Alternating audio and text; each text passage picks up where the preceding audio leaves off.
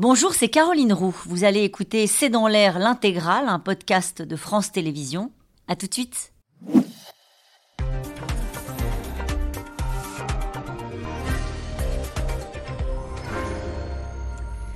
Bonsoir à toutes et à tous. Nous attendons vos questions, SMS, Internet et réseaux sociaux pour alimenter notre discussion. On connaissait le nom de sa milice, les commandos Wagner. Mais Evgeny Prigogine est passé de l'ombre à la lumière et ose désormais euh, même défier le tsar Poutine à coups de vidéos.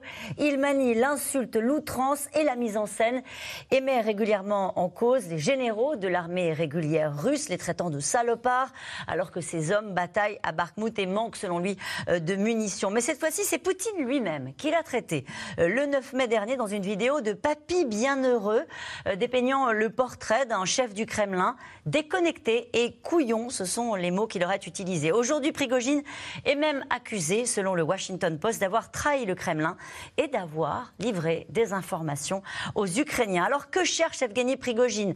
Le succès militaire Le pouvoir? A-t-il cette fois-ci franchi la ligne rouge? L'ami du Kremlin est-il devenu un rival embarrassant. Prigogine Poutine, la guerre est déclarée, c'est le titre de cette émission avec nous.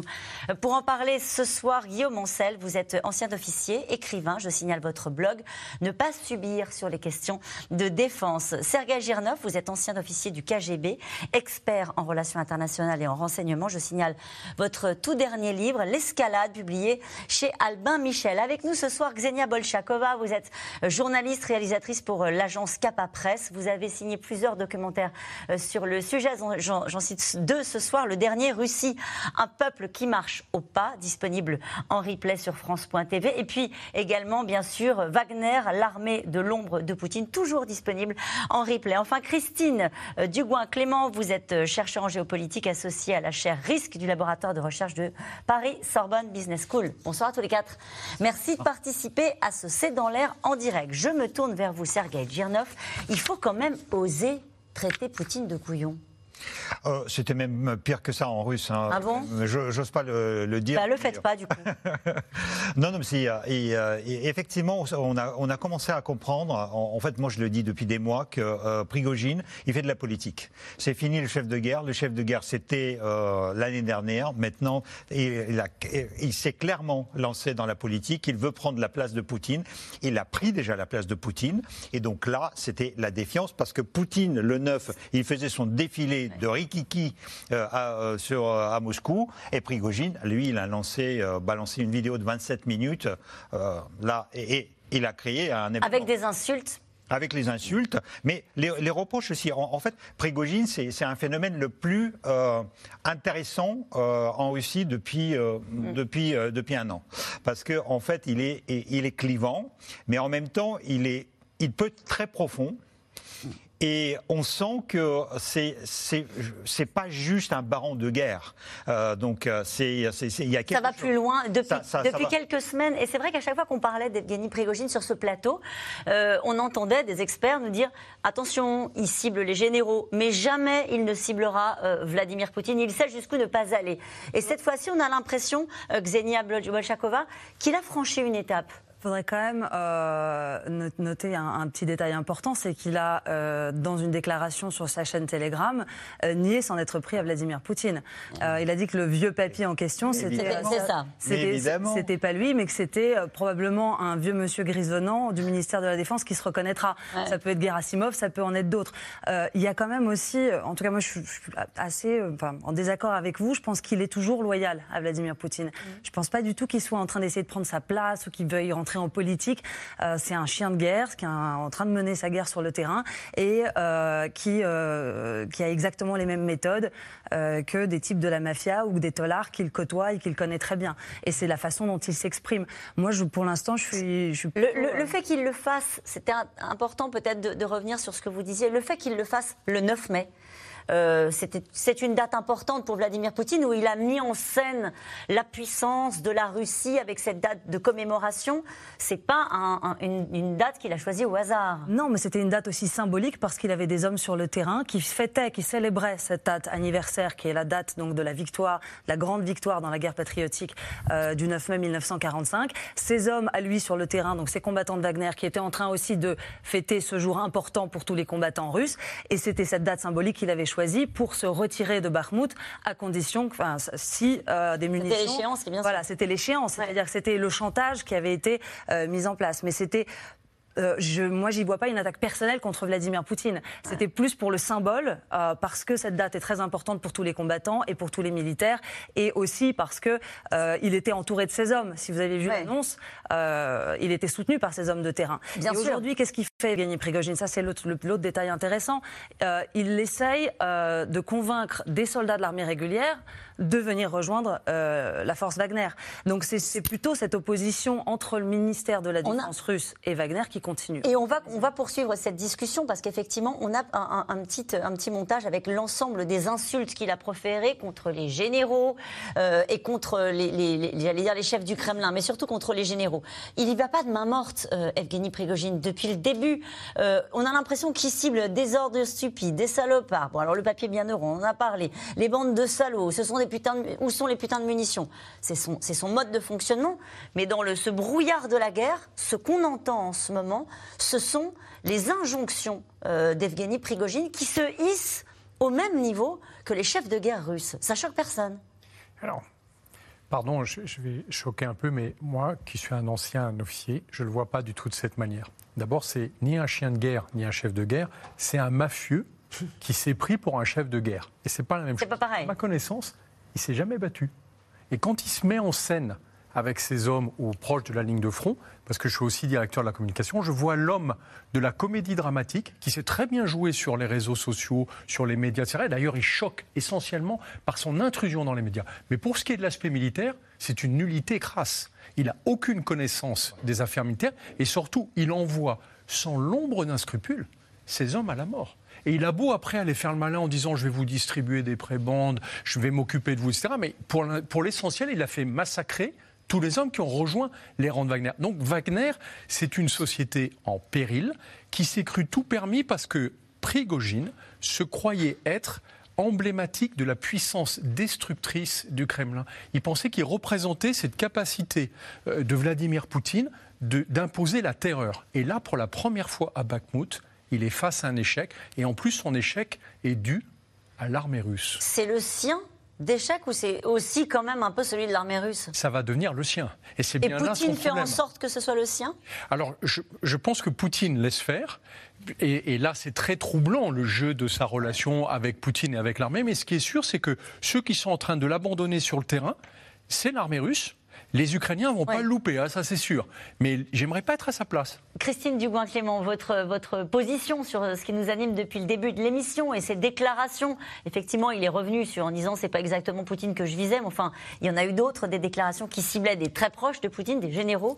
Euh, que pensez-vous de l'attitude d'Evgeny Prigogine? Est-ce qu'il est en train de défier le tsar? Euh, Moi, je rejoindrais un petit peu, euh, un petit peu votre approche. Il ne faut pas oublier quand même d'où il vient hein, à la base. Donc là, on fait un gros focus sur, sur la la, société militaire privée Wagner, qui a une partie et qui n'est qu'une seule partie de euh, l'empire économique de euh, Yevgeny Prigogine. Et il y a quand même tout un volet qui aurait du mal à survivre si euh, le gouvernement décidait de, de s'y opposer de manière radicale. Il y a des marchés de restauration, il y a des marchés de construction de complexes immobiliers qui sont extrêmement importants, qui, qui, rentrent en ligne de compte. Alors il y a eu toujours cette espèce de jeu il y a aussi quand même souvent cette espèce de, tentative de laisser différentes forces en puissance ou différents départements ou différents secteurs dans des concurrences les uns avec les autres, ce qui permet de garder un rôle d'arbitre. Euh, Là, vous parlez de Vladimir euh, Poutine. Vladimir Poutine, tout à fait, et d'essayer de gérer. Alors, j'irai pas jusqu'à dire une saine émulation, mais c'est comme ça que c'est euh, que c'est perçu, en poussant les uns et les autres. Et puis, ça permet aussi que vous n'ayez pas une force qui soit suffisamment puissante pour pouvoir. Mais vous trouvez pas ça fait désordre? Oui, ça fait désordre, mais quelque part, il correspond. Quand même non. non, mais il correspond quand même dans le vocabulaire. Alors effectivement, c'est un vocabulaire, euh, enfin c'est le, le, mat, hein, l'argot, euh, l'argot des prisons, euh, qui, est, qui est plus qu'imagé et qui est plus que fleuri, mais c'est un argot que vous allez retrouver dans la bouche d'autres hommes politiques. Alors, on va, on va poursuivre cette discussion parce que je suis bien curieuse de savoir ce que les Russes eux-mêmes peuvent recevoir de ces déclarations euh, ou pas d'Evgeny Prigogine. En tout cas, le chef de la milice Wagner a-t-il donné des informations à Kiev sur la position des troupes russes? Cette information du Washington Post, publiée ces dernières heures, est démentie euh, par l'intéressé, mais elle intervient au moment où Evgeny Prigogine a cessé, peut-être, euh, on en débat ce soir, de faire rire le Kremlin avec des déclarations qui ciblent directement les généraux et peut-être aussi Vladimir Poutine. Magali Lacroze et Christophe Roquet. Le 9 mai dernier, Vladimir Poutine commémore la victoire russe sur l'Allemagne nazie. Salut, en plein soleil, la bravoure de son armée en Ukraine. Quelques minutes à peine après le discours du président, un autre chef de guerre russe, celui de la milice Wagner, apparaît sur les réseaux sociaux depuis son repère de Bakhmut. Aujourd'hui, l'Ukraine tire sur la région de Belgorod et le fait avec succès. Les habitants ne paniquent pas, mais ils sont très inquiets. Pourquoi l'État n'arrive-t-il pas à défendre le pays? Si Evgeny Prigogine avait voulu gâcher la fête militaire de ce 9 mai, il ne s'y serait pas pris autrement. Clou du spectacle ce jour-là dans une autre vidéo, le chef de Wagner se moque violemment de Vladimir Poutine. Au lieu de tuer l'ennemi, l'état-major laisse mourir nos camarades. Et le grand-père bienheureux pense que c'est bon pour lui S'il s'avère que c'est le cas, que Dieu nous bénisse. Mais comment allons-nous gagner cette guerre? Et qu'adviendra-t-il de la Russie s'il s'avère, je ne fais que le supposer, que ce papy est un couillon fini.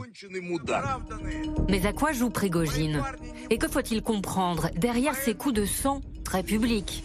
Depuis des mois, le chef de la milice Wagner se met en scène sur les réseaux sociaux, parfois avec ses hommes, promettant de prendre Bakhmut avant ce fameux 9 mai. Quoi Vous arrivez juste à temps pour prendre Bakhmut Préparez-vous bien et vous y serez dans trois semaines. À mesure que le temps passe et que Bakhmut ne tombe pas, Prigogine fait témoigner ses soldats, toujours en vidéo. Comment faites-vous maintenant que vous utilisez bien plus de munitions que vous n'en recevez Les gars d'un autre régiment, numéro nous ont aidés, mais avec ça, nous ne pourrons tenir qu'un seul jour. Jusqu'à directement accuser l'armée russe et ses plus grands chefs face caméra. Ce sont des hommes de la milice Wagner qui sont morts aujourd'hui. Le sang est encore frais. Il nous manque 70% des munitions que nous avons demandées. Shaigou Gerasimov Où sont ces putains de munitions? Regardez les bordels Prégogine défie-t-il véritablement Poutine ou ces vidéos font-elles partie d'une vaste stratégie de communication russe Dimanche dernier, une nouvelle information est révélée par le Washington Post. Prigogine aurait voulu négocier à plusieurs reprises avec Kiev une victoire de ses troupes à Bakhmut contre des informations militaires sur les troupes russes. Le Pentagone enquête sur ces fuites de documents classifiés. Qui est l'auteur? Pourquoi ces informations? Combien de secrets perdus? Tout commence donc mi-avril. Une mystérieuse taupe publie des informations des renseignements américains. Le Washington Post enquête sur le dossier Prégogine et obtient la confirmation des renseignements ukrainiens. Kiev aurait discuté avec Prigogine avant de refuser son offre par manque de confiance, ce que Prigogine dément. Il semblerait que je me batte pour la Russie, mais qu'en parallèle, Zelensky suivrait mes instructions.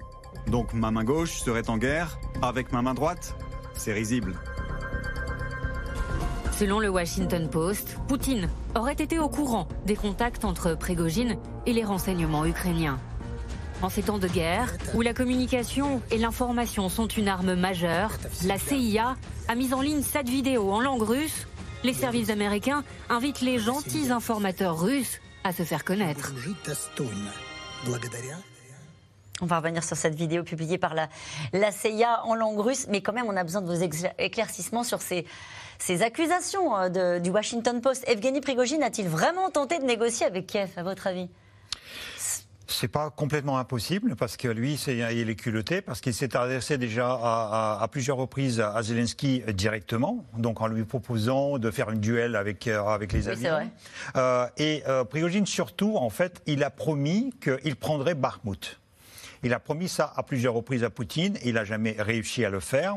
Et donc, à un moment donné, euh, puisqu'il a promis, euh, ça m'étonnerait très peu euh, s'ils disent les Ukrainiens, vous me donnez cette victoire et moi je vous livre mes camarades, mes, camarades de l'armée. En même temps, faut pas non plus exagérer. Hein. C'est quand même un truc comme ça sur le front, c'est fusiller sur le, sur le champ de, sur, devant. C'est la haute trahison. mais il a quand même menacé Poutine de retirer ses troupes le 10 mai si euh, on ne lui livrait pas les, euh, les Munitions. Chose complètement inventée. Parce que les Ukrainiens disent, Prigogine a, euh, enfin, à Bakhmut, on a bombardement 10 000 munitions par jour depuis des mois, et ça n'a pas changé euh, les dernières semaines. Donc, nous, on ne sent absolument pas ce que Prigogine raconte. D'ailleurs, les Ukrainiens disaient, il nous, il nous fait un piège en faisant croire qu'il n'a pas de munitions, il manque de munitions, donc vous pouvez attaquer, etc. Donc en fait, c'est un jeu très subtil, mais au niveau, euh, en revenant euh, vers la politique, moi je suis quand même, euh, j'insiste que Prigogine fait de la politique. Vous avez, est-ce que vous avez remarqué qu'il a, il vient de changer le chevron de Wagner? Non bah, il y avait- la tête de mort jusqu'à maintenant, et ben ça fait deux semaines que le chevron de Wagner a changé. Il a mis une étoile. Une étoile, pas celle-ci, hein, enfin, ça c'est le centre culturel de Wagner qui, qui est à ouais. Saint-Pétersbourg. D'ailleurs, euh, la milice Wagner n'est pas une ent- entité juridique, elle n'existe pas en Russie, parce que le code pénal russe interdit. Donc 8 ans de prison pour, euh, 7 ans de prison pour euh, organisation d'une telle milice et 8 ans de prison pour participation à ces activités. Et donc là, euh, c'est, vous aviez la tête de mort là qui, est- qui était à côté, mais c'est c'est pas encore celle-ci. Ah, on va, a- on va la trouver, vous allez voir, on va il y a- chercher. Il y en a une qui est entourée de, de rouge et où c'est écrit Wagner en, en- en- en- en latin. Et là, il a changé. Et donc maintenant, euh, il a mis une étoile. Et cette étoile, en fait, pour moi, c'est le passage vers la, La nouvelle, respectabilité, la nouvelle je- respectabilité. C'est exactement C'est ça. pas une étoile, si je peux me permettre, c'est la fameuse croix noire, c'est la décoration historique des combattants de Wagner pour leur fait d'armes. Donc c'est de Ouais. toute façon déjà dans l'imagerie de Wagner Non, non, c'est depuis très c'est longtemps. l'étoile. C'est l'étoile dorée. On va, l'étoile on va essayer de la trouver. En tout cas, ce qui est peut-être qu'on peut retenir, outre le, c'est qu'il n'y a plus la tête de mort. Il n'y a plus la tête de mort, mais si vous regardez les combattants de Wagner, ils ont gardé leur chevron avec la tête de mort. C'est pas parce que Prigogine arbore lui un nouveau chevron, peut-être en tant que commandant, que, que c'est forcément un message politique. Euh, c'est peut-être un raccourci un peu rapide. En tout cas, vous n'y croyez pas, vous, au Vous fait voyez, que. vous voyez ça? Alors attendez, Vous voyez la va voir. différence Ça, c'est laquelle? Ah oui, ça, c'est la tête de mort. Alors, je peux difficilement vous la montrer. Mais on va essayer. On va essayer de, montrer ces deux images. Effectivement, le Wagner avec euh, la tête de mort et ensuite euh, un, autre, euh, un autre chevron, comme vous le disiez à l'instant. On va essayer de, vous le montrer d'ici à la fin de l'émission. Vous vous dites c'est pas un symbole suffisant pour montrer qu'il y a un passage ou une volonté de respectabilité de, Prigogine. Il y a cette question qui nous est posée ce soir. Je vais vous la poser d'ailleurs. Poutine se fait de plus en plus discret. De qui ou de quoi a-t-il peur? C'est-à-dire qu'on a l'impression qu'il y en a un qu'on voit énormément, qui est Prigogine, et l'autre qui est un peu disparu. Alors là où je vous rejoins sur, euh, il y, a- il y a un point sur lequel je suis assez d'accord, c'est cette histoire de munitions. C'est pas très clair sur ce qui se passe sur ces histoires de munitions. Euh, Prigogine affirme ne pas en avoir assez. Euh, plusieurs sources militaires disent qu'il en a assez et depuis le début du conflit, et que la raison pour laquelle il s'énerve comme ça en vidéo, c'est pour justifier, entre autres, les pertes humaines qu'il a sur le front. Pourquoi des pertes humaines aussi euh, aussi lourdes et aussi importantes? C'est parce que les gars qu'il a ramenés et qu'il a fait sortir de prison sont tout simplement inadaptés pour le front. Ils n'arrivent pas à se battre, ils n'arrivent pas à avancer. Ça, c'est une des grandes une des grandes versions. Euh, Et sur le fait qu'il ait pu euh, négocier avec les Ukrainiens pour obtenir la bataille de Bakhmut, la ça ne- victoire à Ça ne Bakhmut. lui ressemble pas. C'est-à-dire que c'est quelqu'un qui, qui, qui, qui assassine des anciens mercenaires de Wagner qui ont fait défection de ses rangs à coups de masse sur la tête, avec une, une tête scotchée sur un parpaing. La traîtrise, la trahison, euh, c'est le pire qui puisse arriver euh, aux yeux d'Evgeny Prigogine. Donc, La défaite aussi, non? Hum, moi, je pense, je pense que c'est quand même un. il- il- enfin, pour, pour travailler sur cette personnalité depuis Ouais, euh, trois ans déjà, euh, ce qu'on voit, c'est qu'il est quand même assez régulier et assez. assez euh, Alors comment est-ce que vous interprétez ces, coups de gueule, euh, le fait que vous dites il- effectivement il assassine les traîtres à coups de masse et en même temps il a l'air d'être affecté par la perte de ses hommes. Bien sûr qu'il est affecté parce qu'il est responsable de ces hommes. Il verse des compensations aux familles, il les hospitalise. Là, rien, toute la, toute la région de Rostov a été euh, réquisitionnée par, euh, par les compagnies, différentes so- sociétés qui appartiennent à Evgeny Prigogine pour y loger euh, des mercenaires de Wagner qui ont été blessés sur Ouais. le front. Il y a des complexes entiers avec des centaines de chambres d'hôtel, avec des, des hôpitaux de fortune qui sont installés là-bas. Donc peut-être qu'effectivement, il y a un moment où il est touché personnellement par ce qui arrive à ces, à ces gars. Peut-être, Ouais, je ne ouais. sais pas. Euh, Il y a euh, aussi un autre élément important, c'est que des contacts avec le GOUR, avec le, euh, donc les services de renseignement militaire ukrainiens, avec l'armée ukrainienne, il y en a puisqu'il y a des échanges de, prisonniers, il y a des échanges de corps, on l'a vu à plusieurs reprises déjà. Euh, donc des contacts, c'est pas surprenant qu'il y en ait. A-t-il directement fait une offre à Kiev? Là, pour le coup, c'est difficile à dire. Mais le fait qu'il y ait des contacts entre la force Wagner et euh, les militaires ukrainiens, euh, c'est absolument pas du tout étonnant. Donc je, c'est pas un scoop. Ouais, d'accord. Voilà. Et c'était vendu comme ça par le Washington Post, qui a intérêt à démontrer que l'unité des Russes se fissure. L'unité des Russes. Ce qui est intéressant, c'est la réaction de Kadyrov, par exemple. Euh, après le, Tchétchène. Le, Tchétchène. Ramzan Kadyrov, le leader tchétchène, la réaction euh, quand Evgeny Prigogine pousse son fameux coup de gueule du 9 mai en disant on va, on va, on va quitter Bakhmout et on propose euh, au frère Ramzan de nous remplacer sur le terrain.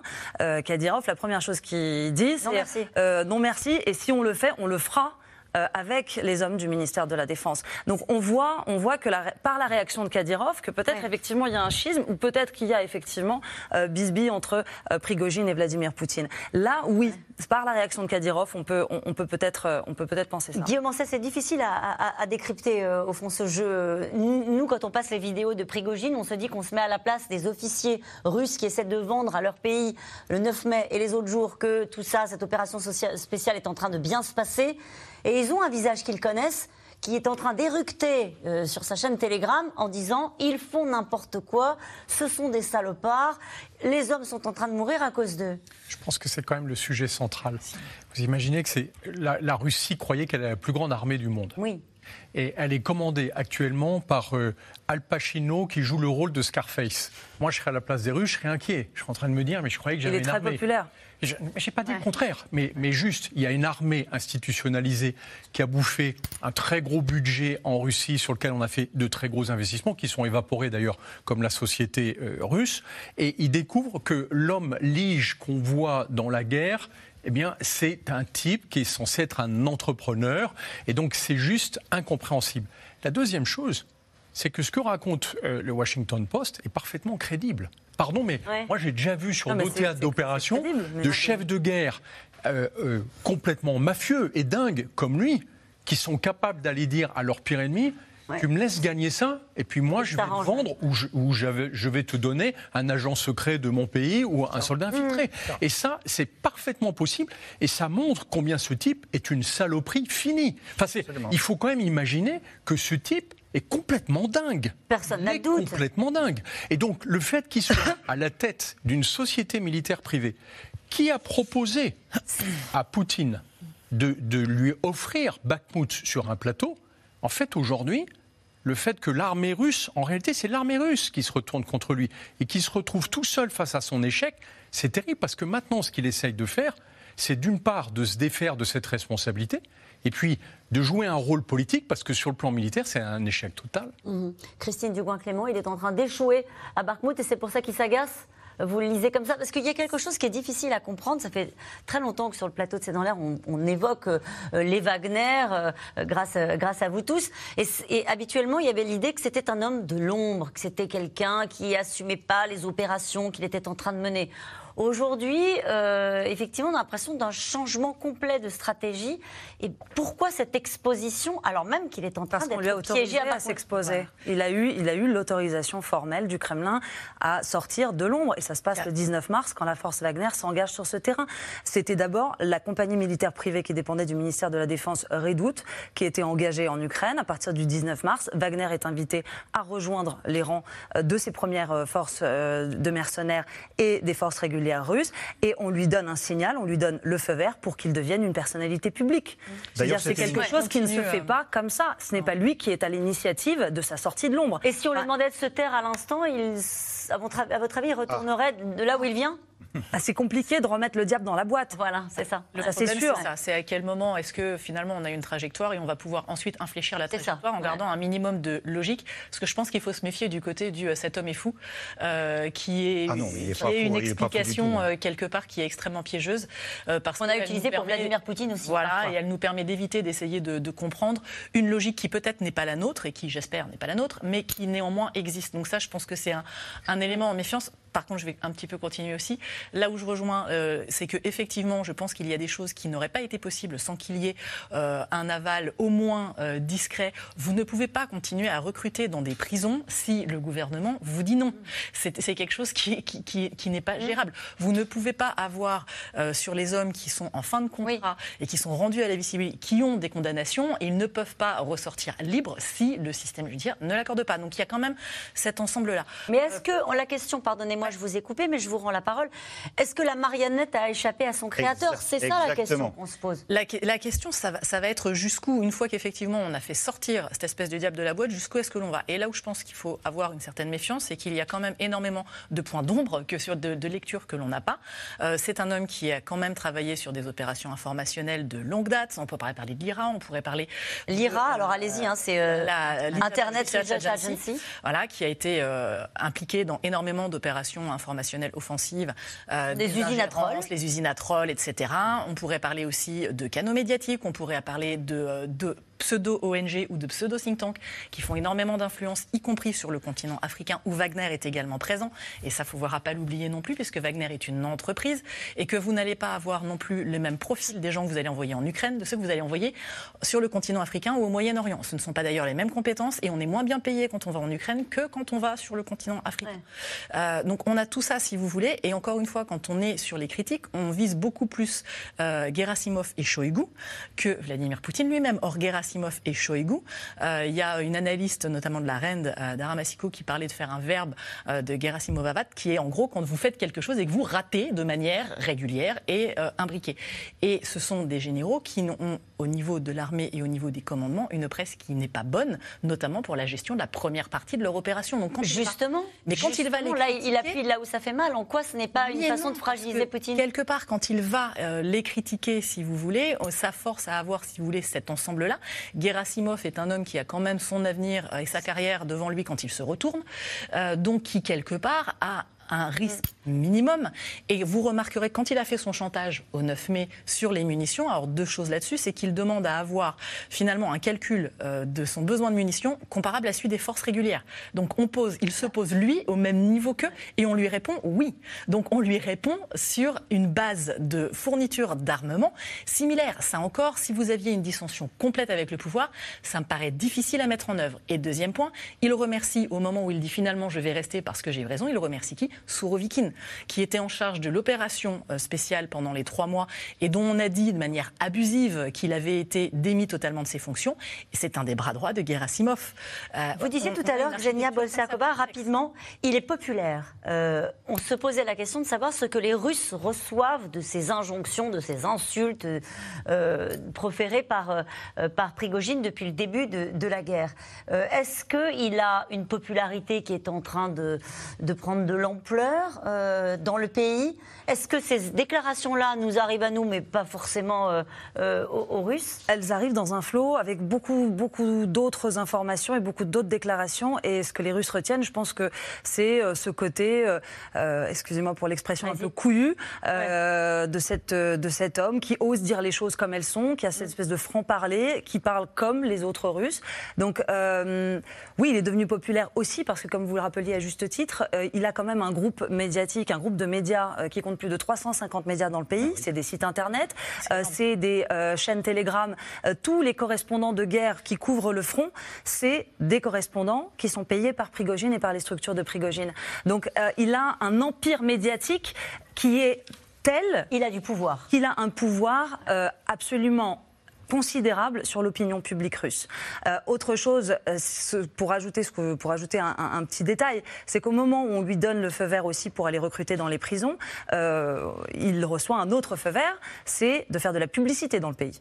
Donc il y a des pubs un peu partout, des panneaux dans les rues, il y a des affiches dans les écoles, dans les gymnases, dans les supermarchés. C'est-à-dire que des pubs pourquoi pour rejoindre la force Wagner. Et pas l'armée régulière, la et pas l'armée et pas l'armée régulière. Et pourquoi?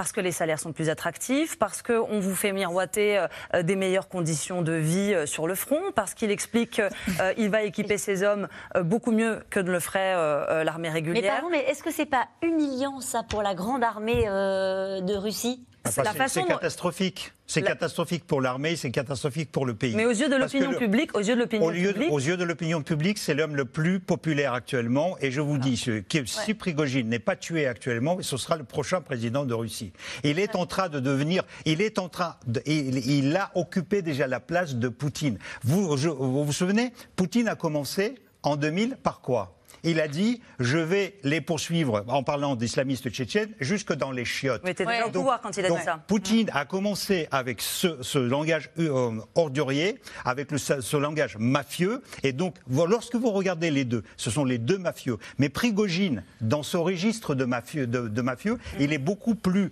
Euh, euh, beaucoup plus dur et beaucoup plus naturel que Poutine. Parce que Poutine, on sait, c'est un ancien du KGB, tandis que Prigogine a fait 9 ans de prison. Et en fait, vous avez une culture de goulag, une culture de prison, une culture de, de machisme qui, euh, que véhicule Prigogine. Et à ce combat-là, Prigogine est plus puissant selon et, et, donc, en fait, Prigogine, on lui a donné, bien évidemment, on lui a donné l'autorisation euh, de tout faire. Bien évidemment, euh, vous ne pouvez prendre les gens en prison sans l'autorisation.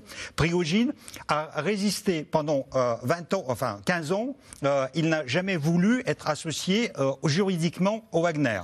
il a fait les procès à tous les journalistes qui lui disaient vous êtes le chef de Wagner et tous les journalistes ont perdu ces procès. Venediktov, Shenderovitch, tous ils ont perdu. Et au mois de septembre, il vient devant la caméra et dit Wagner, c'est moi. Et donc. Et pourquoi il fait ça? Parce qu'en en fait, euh, il y, a, un changement. Et, moi, à cette époque-là, euh, j'expliquais ça. On lui a donné un, rôle, la possibilité de jouer un plus grand rôle. Mais Poutine a voulu avoir les, euh, la, force juridique sur lui. Parce que s'il dit, moi, c'est Wagner, il est sur le coup de l'article 359 du Code pénal. S'il y avait l'assassinat. Euh, Comme on sait que les lois en Russie sont toujours très bien appliquées. Euh. Oui, oui, ah mais, ça veut dire que si le gars, il vient en violant le code pénal, ça veut dire que Kremlin est derrière lui. S'il tue en, vidéo, en direct, c'est un assassinat, personne ne les poursuit, ça veut dire que le Kremlin est euh, derrière lui. Mais sauf que Poutine, quand il est venu en 2000, en, 1999 au pouvoir, la famille Yeltsin était absolument euh, persuadée que c'était une petite marionnette qui allait, euh, qui allait faire ce qu'on lui disait. Et en fait, vous avez raison, c'est la marionnette qui est en train de euh, se rebeller contre le mal. Nous allons poursuivre cette euh, discussion sur la marionnette et le marionnettiste, mais je voudrais qu'on aille voir aussi ce qui peut se passer sur le terrain, puisqu'on attend euh, cette contre-offensive. Il n'y a pas juste les combats qui se déroulent en ce moment à Bakhmut. Et hier soir, Emmanuel Macron a ouvert la voie à la formation de pilotes pour aider l'Ukraine à résister. Ce sont ses mots. La Grande-Bretagne est allée plus loin et promet des avions à Volodymyr Zelensky, qui a terminé une tournée européenne, pour obtenir de nouveaux équipements avant la, la grande contre-offensive. Mais de retour à Kiev, le président a eu droit surtout à un nouveau déluge de missiles sur la capitale. Constance Meyer et Nicolas Baudry-Dasson.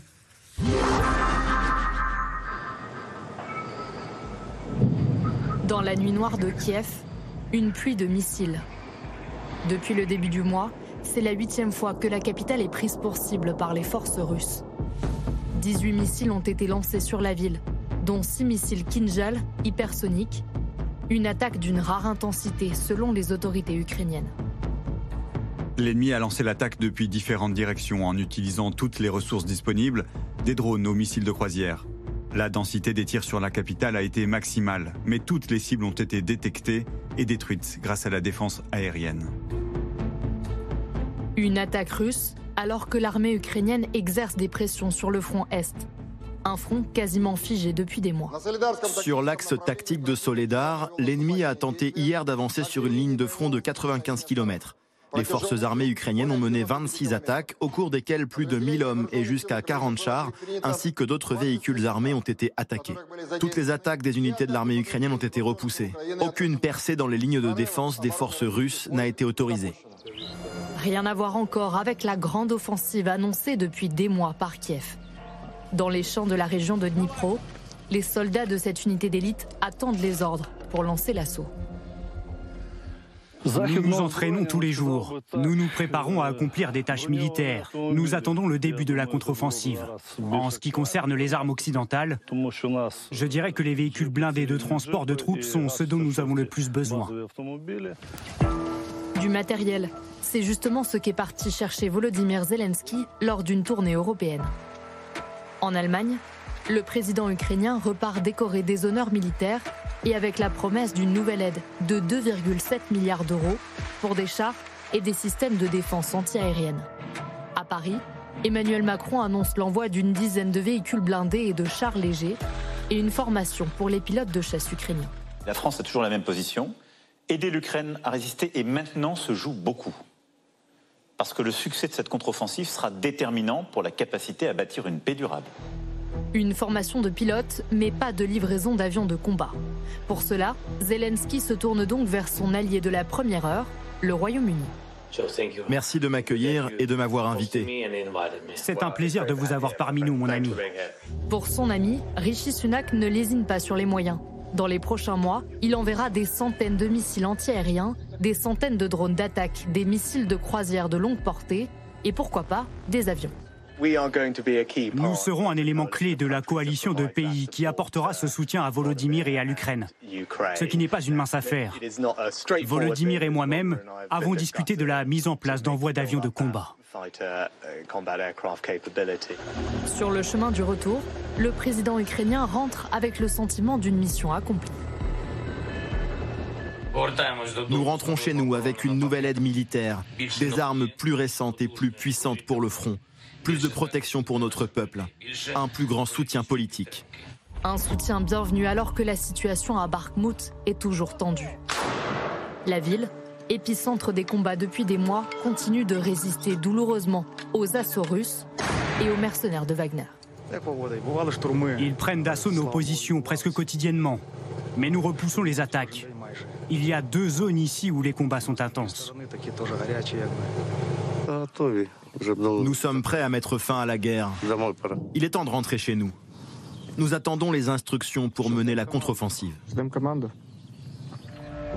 Pour la première fois depuis l'assaut sur Bakhmut, l'armée ukrainienne est parvenue à repousser la ligne de front, en gagnant plus de 10 positions ennemies au nord et au sud de la banlieue de la ville. Et nous étions déjà en plein débat sur ce reportage et sur le sujet qui nous anime ce soir. Et cette question de Vincent en Moselle. Si la milice Wagner abandonnait le front faute de munitions, cela handicaperait-il beaucoup l'armée russe? Guillaume Ancel Non. En, Non en réalité, Bakhmut n'a aucun intérêt militaire. C'est une bataille qui a été énorme parce que les Russes ont décidé de dire que ça se passait à Bakhmut. C'est le seul endroit qu'ils espéraient prendre à cause de Prigogine. Stalingrad? Une forme de Stalingrad, de Verdun, on a essayé de dire. Et d'ailleurs, c'est vrai que euh, Wagner, c'est d'abord une entreprise médiatique. C'est-à-dire que sa première armée, c'est celle de communication.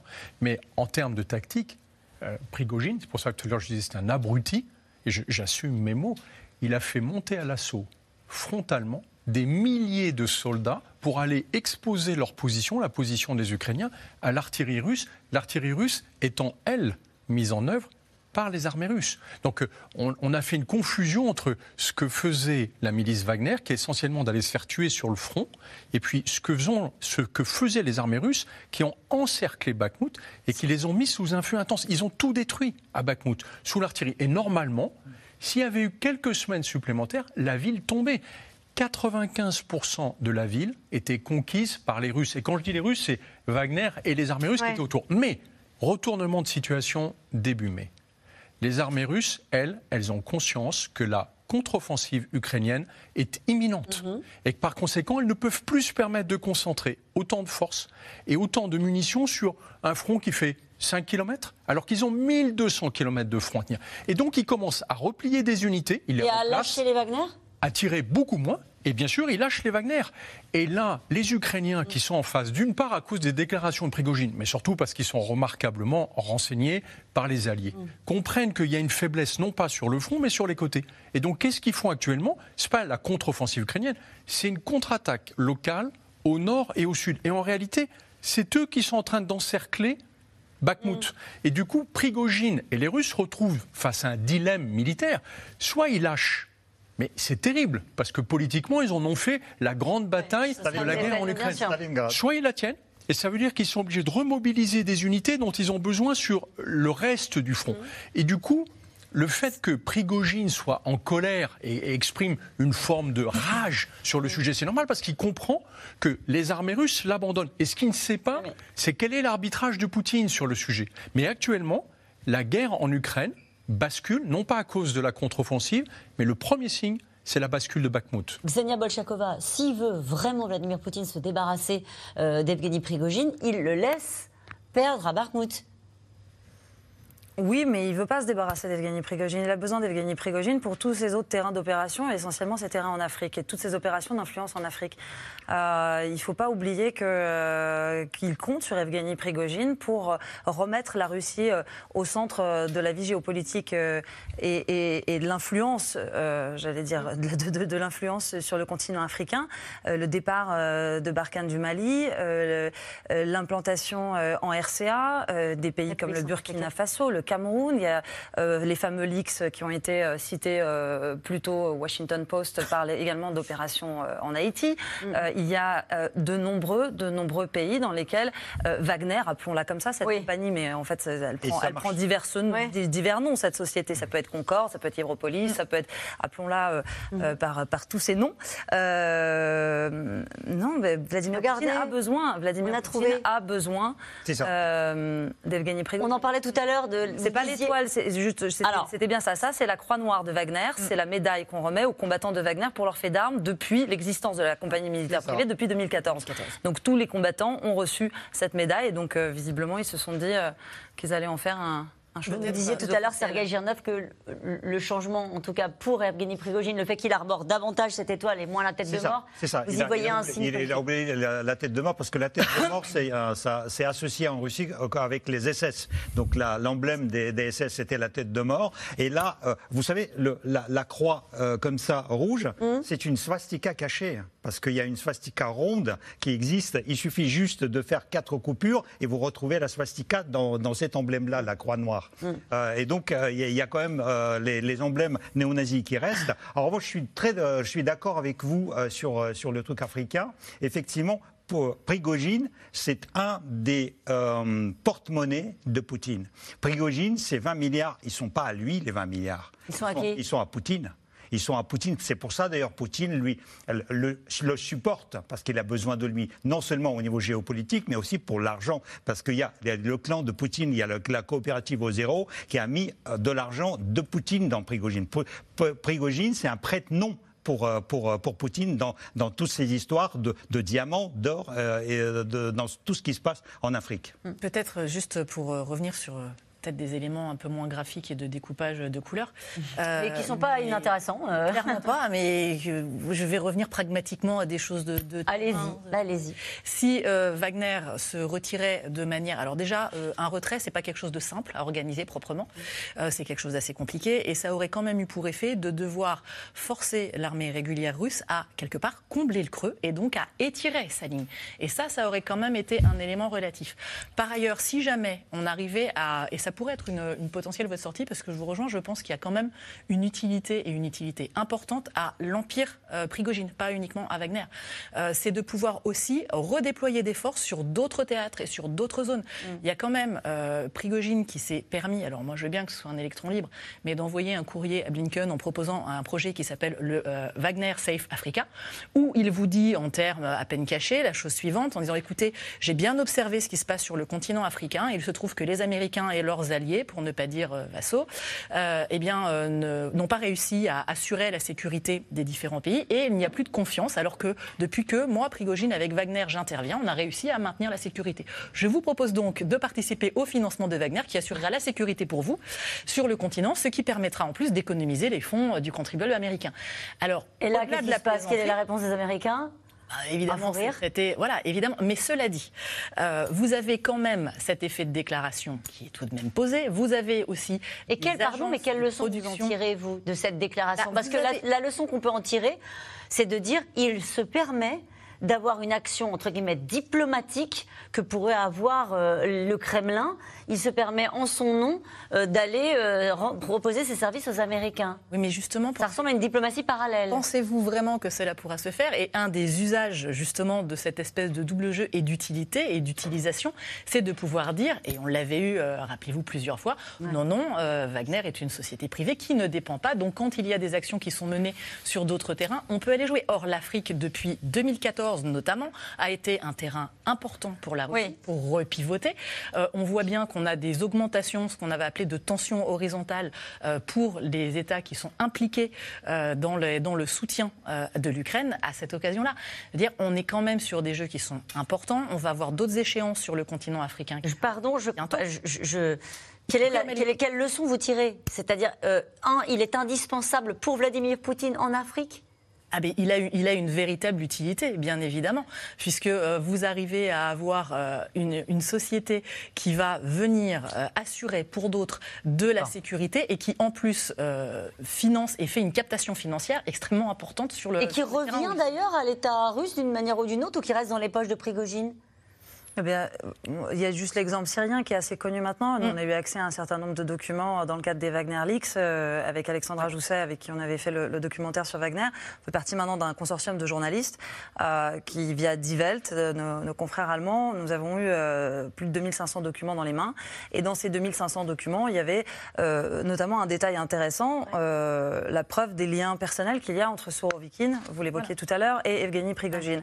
des sources racontent tout simplement qu'il y avait après la signature du contrat entre les autorités syriennes et la société de Prigogine Hydropolis pour avoir les 25% euh, sur les bénéfices des ressources pétrolières et gazières en Syrie après euh, la prise de contrôle par les hommes de Wagner de ces gisements, eh bien, qu'il y avait ce qu'on appelle en russe un atkat, donc une petite partie. Hop, ça revenait. Hop, ça revient dans la poche de d'un général de l'armée russe ou d'un euh, haut fonctionnaire. Celui qui avait en charge l'opération spéciale évidemment, au début. évidemment qu'il y a des contacts, il y a des retours d'ascenseurs qui se font le plus souvent sous forme de compensation financière. Evgeny Prigogine a peut-être, on essaie ce soir d'arbitrer cette question échappée euh, à son créateur, mais Poutine peut compter sur des porte-flingues, comme on dit, qui restent, eux, pour le coup, totalement aux ordres. Margarita Simonian, la rédactrice en chef du réseau de télévision euh, RT, qui mène la bataille médiatique, et le très policé, enfin à l'époque, Dimitri Medvedev, ancien dirigeant numéro 2 du Conseil de sécurité,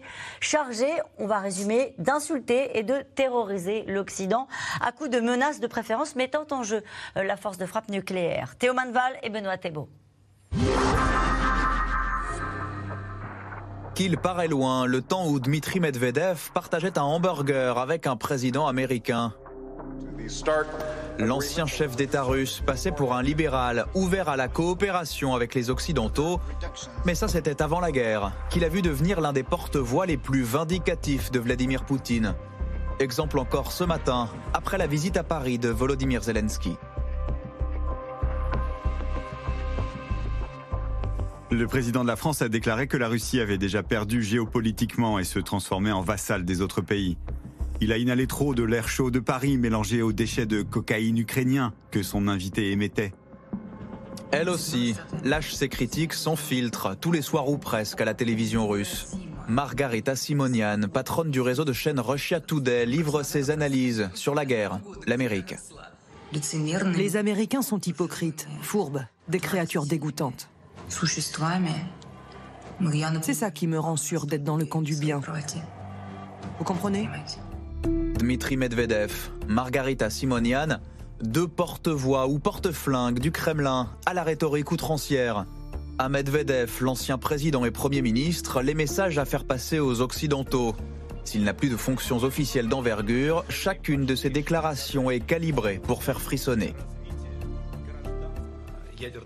La menace d'un conflit nucléaire est-elle passée? Non, elle n'est pas passée. Elle a augmenté. Chaque jour où des armes étrangères sont livrées à l'Ukraine nous rapproche finalement de cette apocalypse nucléaire. Dmitri Medvedev, ou le retour au premier plan d'un dirigeant que de nombreux Russes eux-mêmes avaient pourtant presque oublié, mais il n'a jamais quitté le cercle des proches du président. De plus en plus suivis, ses comptes Twitter et Telegram sont devenus un défouloir. Joe Biden moqué pour ses capacités mentales. Volodymyr Zelensky comparé à Hitler, un nazi à éliminer. Medvedev se lâche aussi lorsqu'il réagit au mandat d'arrêt international lancé contre Vladimir Poutine pour crime de guerre. Des idiots, des crétins, comme le ministre allemand de la Justice disent Si Poutine vient, nous l'arrêterons. Ce ministre est censé être avocat. Est-ce qu'il comprend ce que ça veut dire? C'est une déclaration de guerre à la Russie. Et dans ce cas, tous les moyens russes, missiles et autres, s'envoleront vers le Bundestag, le bureau du chancelier, etc. Effrayer l'Occident et fédérer l'opinion russe. Dans ce rôle-là, Margarita Simonian joue tous les soirs sur les plateaux télé. Patronne des chaînes RT, interdite en Europe depuis l'an passé, elle est en première ligne dans la guerre de l'information décrétée par le Kremlin, cible privilégiée, le peuple ukrainien et son président. C'est évident pour tout le monde. Ce sont des démons. Zelensky retient notre peuple prisonnier comme les pharaons d'Égypte dans la Bible. Et devant nos yeux, les dix plaies d'Égypte lui sont infligées. La première, c'était des rivières de sang. Est-ce qu'on ne voit pas aujourd'hui des rivières de sang? Une débatteuse influente, elle aussi adoubée par Vladimir Poutine, qui l'a décorée l'an passé. Sur son bureau, selon le magazine Time, un téléphone sécurisé relié directement au Kremlin. Alors quand une journaliste fait sensation en brandissant sur une autre chaîne une pancarte anti-guerre, elle est l'incarnation du plus bête et du plus menteur des moutons, prêt à dire n'importe quoi pour passer dans les médias. À ceux qui l'accusent de faire œuvre de propagande, cette partisane d'une grande Russie assume ses références historiques. Nous avons eu deux périodes dans notre histoire où la censure a été allégée. Pendant la révolution de 1905, on sait comment ça s'est fini. Et pendant la perestroïka et les années 90, on sait aussi comment ça s'est fini. Ça s'est terminé par un effondrement de notre pays. Aucune grande nation ne peut exister sans un contrôle sur l'information. Simonian, Medvedev, une rhétorique guerrière pour une information verrouillée au service d'un seul et même homme, Vladimir Poutine. Sergei Girnov, sur l'influence euh, de Margarita Simonian, est-ce que euh, euh, elle est à la télé d'État tous les soirs? Est-ce qu'elle fait l'opinion russe, à votre avis? Une partie, mais pas aussi grand qu'on lui prête, parce qu'en fait, au début, elle avait de grandes audiences. Ces audiences ont chuté de 35% depuis l'année dernière. Ah.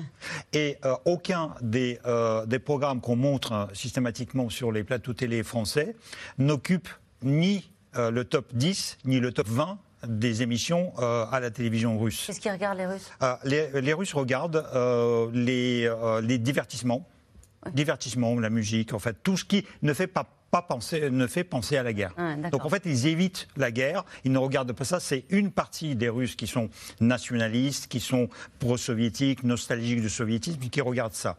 Entre les deux personnages, il y a une différence. Medvedev, c'est quelqu'un qui est à côté de Poutine, qui fait partie des décideurs. Et même si actuellement il est dans un placard, je ne suis pas d'accord avec votre journaliste qui a dit qu'il n'occupe aucun, poste d'envergure. Medvedev est euh, sur, sur le papier président du parti euh, euh, Russie Unie, euh, le parti présidentiel. Il est adjoint à Poutine dans le Conseil de sécurité et il est premier adjoint de la commission de la production militaire pour le front. Et donc, il occupe trois fonctions. Pas opérationnelles sur le conflit, mais trois fonctions importantes auprès du président. au niveau des fonctions, si vous regardez quand Poutine prononce le discours, Medvedev est entre Matvienko et le patriarche Cyril. Donc ça, veut dire qu'il est la personnalité numéro 5 du régime. Et, même s'il est dans un placard, euh, euh, il n'a il a pas, de, euh, il, a pas de choses opérationnelles, hmm. mais ça n'a rien à voir Et quand il prend la parole et qu'il menace l'Occident d'offensive nucléaire, il le fait avec l'aval de, de, Vladimir Il le fait bien évidemment avec l'aval de Poutine. Et en fait, pour Medvedev, c'est, si vous voulez, là, il y a le, le méchant et le bon. Et euh, Medvedev joue le méchant. pour que Poutine passe pour un bon. Regardez cette question. L'avenir de Poutine est-il compromis Peut-il être mis en danger par des opposants au sein de son gouvernement ou de l'armée? Guillaume Ancel À mon avis, il est surtout compromis par la guerre en Ukraine. Et je crois que c'est une chose qu'on peut-être on n'a pas assez conclu tout à l'heure. On voit bien que Prigogine est étroitement lié au sort de Poutine. Mais tout ce que fait Prigogine aujourd'hui, en particulier en Afrique, s'effondre si Poutine s'effondre. Et en fait, tout aujourd'hui est lié au pouvoir de Poutine qui est mis en jeu par la guerre en Ukraine. Or, on a parlé de Bakhmut tout à l'heure. C'est un point de bascule. Si la guerre en Ukraine se retourne contre Poutine, si Poutine s'effondre, tous ces personnages qu'on a très bien montrés dans le reportage, les, les Prigogine, les MVDF, les Simonian, pardon, mais ce sont des marionnettes de Poutine. C'est la face cachée de Poutine. Mm. Pour moi, ils disparaissent si jamais Poutine disparaît. Mm. Christine Dugouin-Clément, vous êtes d'accord avec cette lecture? Euh, Alors, il y a quand même plusieurs choses. C'est que euh, Medvedev, il est notamment important pour nous occidentaux parce que bah, on le connaît. Bah oui, on le connaît. Euh, voilà. Donc, on l'écoute quand, quand, il parle, euh, quand il va être particulièrement proxique, ça a un impact. Et, et effectivement, ça permet au président Poutine, dont la parole est relativement rare malgré tout depuis deux ans, de pouvoir à l'occasion, paraître modéré, parce qu'on a quand même eu quelques discours dont on se souvient, euh, mais ça a cette, cette approche-là. Euh, quant à euh, la présentatrice vedette de RT, voilà, on, est, on était sur RT, donc on sait pertinemment ce qu'ils vont faire. Ce qu'il faut quand même aussi garder à l'esprit, c'est que y compris euh, en, en, Russie, c'est pas forcément évident d'arriver à avoir eh bien, euh, une population qui va suivre, notamment chez les jeunes. Et il y a eu un sondage qui est sorti il y a quelques mois, qui avait été produit par euh, un organe qui est connu pour être relativement proche du Kremlin et qui regrettait que les jeunes, qui sont quand même la cible principale de ce qu'on va essayer d'avoir comme volontaires, soient, soient beaucoup plus individualistes que ne l'étaient les gens et regardent beaucoup moins les canaux de chaînes d'information, donc soient un peu moins sensibles à ce type de, euh, propagande. que l'on allait avoir. Donc, si vous voulez, on, a quand même aussi euh, ces enjeux-là. Et euh, il y a, y a utiliser euh, tout ce qui va être du domaine de la terminologie militaire et notamment des armes de destruction massive euh, dans, en, comme, comme, outil de diplomatie avec toutes les guillemets qu'on va avoir russe est quelque chose qui est de longue date, que l'on a vu régulièrement. Euh, les Ukrainiens parlaient du chantage, du chantage nucléaire à la naphtaline en disant voilà, on va le faire régulièrement. Rappelez-vous que quand on a déployé des Iskander qui ont une charge d'emport nucléaire à Kaliningrad, bah, c'était juste après la Crimée. Et on vous disait, bah, bah, écoutez, euh, vous êtes quand même à portée de tir. Donc tout ça, c'est des choses que l'on a déjà vues. Il y a une tradition de la menace nucléaire. Mm. Hein Allez, on revient maintenant à vos questions. Merci d'avoir écouté C'est dans l'air. Comme vous le savez, vous pouvez désormais écouter l'intégrale, mais aussi l'invité ou vos questions à nos experts. Tous ces podcasts sont disponibles gratuitement sur toutes les plateformes de streaming audio. Et pour le replay vidéo, c'est sur France.tv, bien évidemment. À bientôt.